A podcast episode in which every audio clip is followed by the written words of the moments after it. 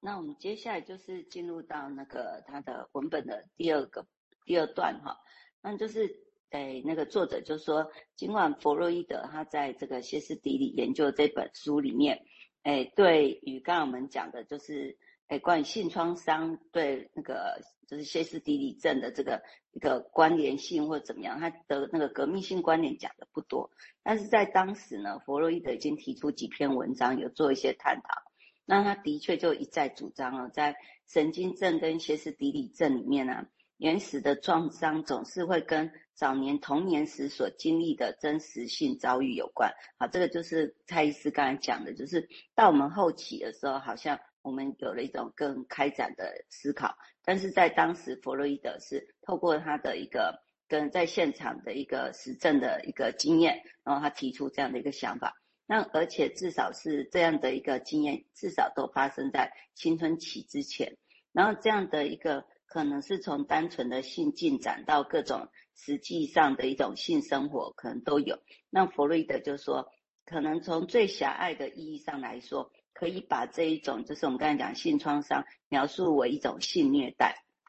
然后弗洛伊德他就提出了一个假设，就是说，哎，患者的幼年时期发生了一个实际的性创伤。不过，他这个假设仅维持了短暂的时期，就是一八九五年到一八九七年。那刚才蔡医师有有提到，就是只维持了短短两三年。呃，弗洛伊德很快就修正，因为他应该发现不是这样。那我这边补一个，就是布洛伊尔他自己病人的一个经验哈。那就是说，当时不是只有弗洛伊德看到病人有一些早期的一个性创伤经验，那布洛伊尔他自己也有。那这边举一个，他曾经做过一个十二岁，那很害羞内向的男童。那这个男童有一天放学回家，然后他就觉得身体不舒服，然后就跟家人抱怨他头痛啊，而且吞咽困难。然后他的家庭医生就以为这个男孩可能是感冒所引起，就开药给他吃。但是这个病情在几天以后都没有起色。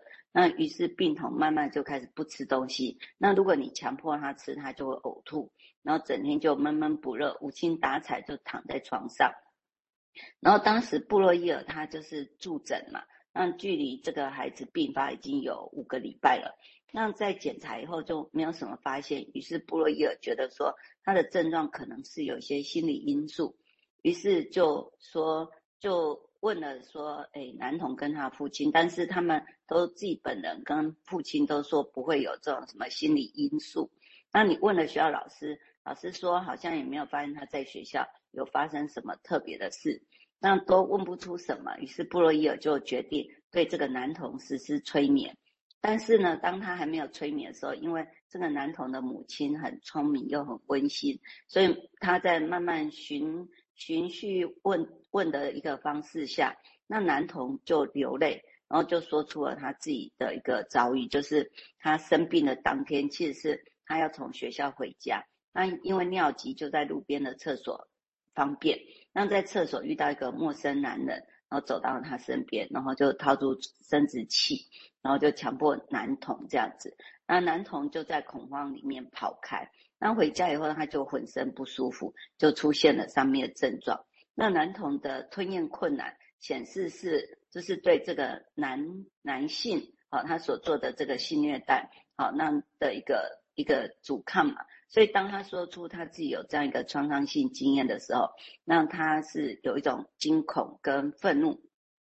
那在得到父母亲跟医生的安慰跟保证以后，他的症状就消失了。那波洛伊尔其实他因为他在诊疗这个个案的时候，他的创伤经验很短，我们刚才说五周内嘛，所以个案还记得他。但是如果我们时间拉得很长，那这一项记忆可能会被潜移，就只会剩下。表象征性的一种症状，好，这是无法吞咽这样的一种象征性症状。所以从诊疗的经验来说啊，弗洛伊德他就发现很多一些转化症的一种，哎，歇斯底里的病人，在早期有很多的性创伤经验，那所以他们的童年可能有被成人有做一些性诱惑或性骚扰的历史，那以至于他们在青春期之后对性的讯息会极为敏感。那当被潜意识的记忆或情感再度被那个撩拨起来的时候，让这个转化为具，就是有一种象征意义的身体症状，或是就是成为一种已经存在的症状，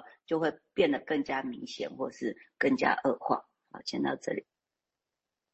我们先回头来看哈，这些论点，包括王家医师提的这些论点，我想大致是从当年的文献是是这样写，没错。但是我们现在回头来看，这事情没那么单纯，有几个层次啊。我先稍微说明一下，也就是说，嗯，刚才提过，整个精神分析从弗洛伊德一八九七放弃了诱惑理论之后，就开始假设是大部分是从内在反映出来的。那当然，也许就忽略或者是不见不管说到底外面有没有真的发生，但这当然会带来一个问题，就是说现在研究如果发现都是有，那怎么办？那怎么办？那怎么办？当然并不是，当然也许是要社工啊，需要去处理，这是另外一门学问了。那如果诊疗室里面，我们如何看这些事情，或者他讲这个事情的时候，我们就视而不听，很快把它转成内在吗？那这样会被失去的。整个精神分析和心理治疗作为这一门一开始宣称它是人类有史无名以来哦，除了除了天主教那种告解之外，是有史以来会听人讲话的的工作呢啊，我说那会不会就这样渐渐失去？是有可能的。如果我们太快带入这些理论哦，太快就忽略掉外面的这些事情的话，我想这是第一个。那另外一个当然是说，所谓引导出来就会好，用用农场来比喻。这个在今，在当年是这么想没错，但是其实弗洛伊德，包括弗洛伊德后来做的，包括后面的经验，已经发现，嗯，不可能，啊，不可能是那样，因为那农场，大部分用现在个案经验是破破碎碎，那个你用化龙比也对，那根本没有办法聚集起来成一种让你让你化解出来，你去割它，反而会更会更花眼，啊，因为是破破碎，很难集在一起整合在一起，大部分的个案经验经验反而是这样。哦，所以这个地方会涉及到是不是引导出来就好。以前的经验大概也很难相信真的是这个样。所以你看有另外一个例子叫潘朵拉的儿子，哦，他意思是你太早弄出来，要魔鬼怪都跑出来，也很难说死，哦，难收拾。所以现在的技术已经没有那么单纯了。啊，我想各位让大家知道，那这一性的议题也一样啊。弗洛伊德强调的是 infantile sexuality，强调是 infantile。啊，但是因为后面就着重性性性，包括举这例子都是讲实质的性，那就又让他误解说啊，你讲好像是成人成人的这种肢体的性，而不是 infant 那种性你某种特质的东西，但是撇不清呐、因为他举的例子都是举真实的这种例子，哦，所以让他离原本他要见过所谓的婴儿式的性特质，这个性特质。跟实质的性其实是两件事情啊，不过没办法，这这个历史是这样在走哦。好，我们接下来请淑惠再说明，谢谢。哎，好，那我们就进到那个里面的文本的第三段哈。那就是哎哎，这个作者就告诉我们说，哎，我们值得去把弗洛伊德在哎，刚才蔡医师有提醒我们，就是说这是弗洛伊德蛮早期发展的。他怎么在走那个精神分析早期的他的知识建构？好，那所以我们也在随着他的一个思路在进展。那所以作者他就说，值得指出来就是弗洛伊德在提到实际的性创伤观点的时候，事实上在当时他还没有提到那个婴幼儿的一个性欲，哈，就是刚才蔡医师讲的那个。就是婴幼儿时期，他们事实上是有他们的性驱力，好，这是一个比较原始的，不是像我们在讲的一种成人式的那一种性性的一种发展这样子。好，那就是里面有一个学者也指出，这样就是随着临床的观察增加，弗洛伊德其实很快的改改变他对这个问题的看法，那于是他就开始怀疑这些病人的叙述中的性的场景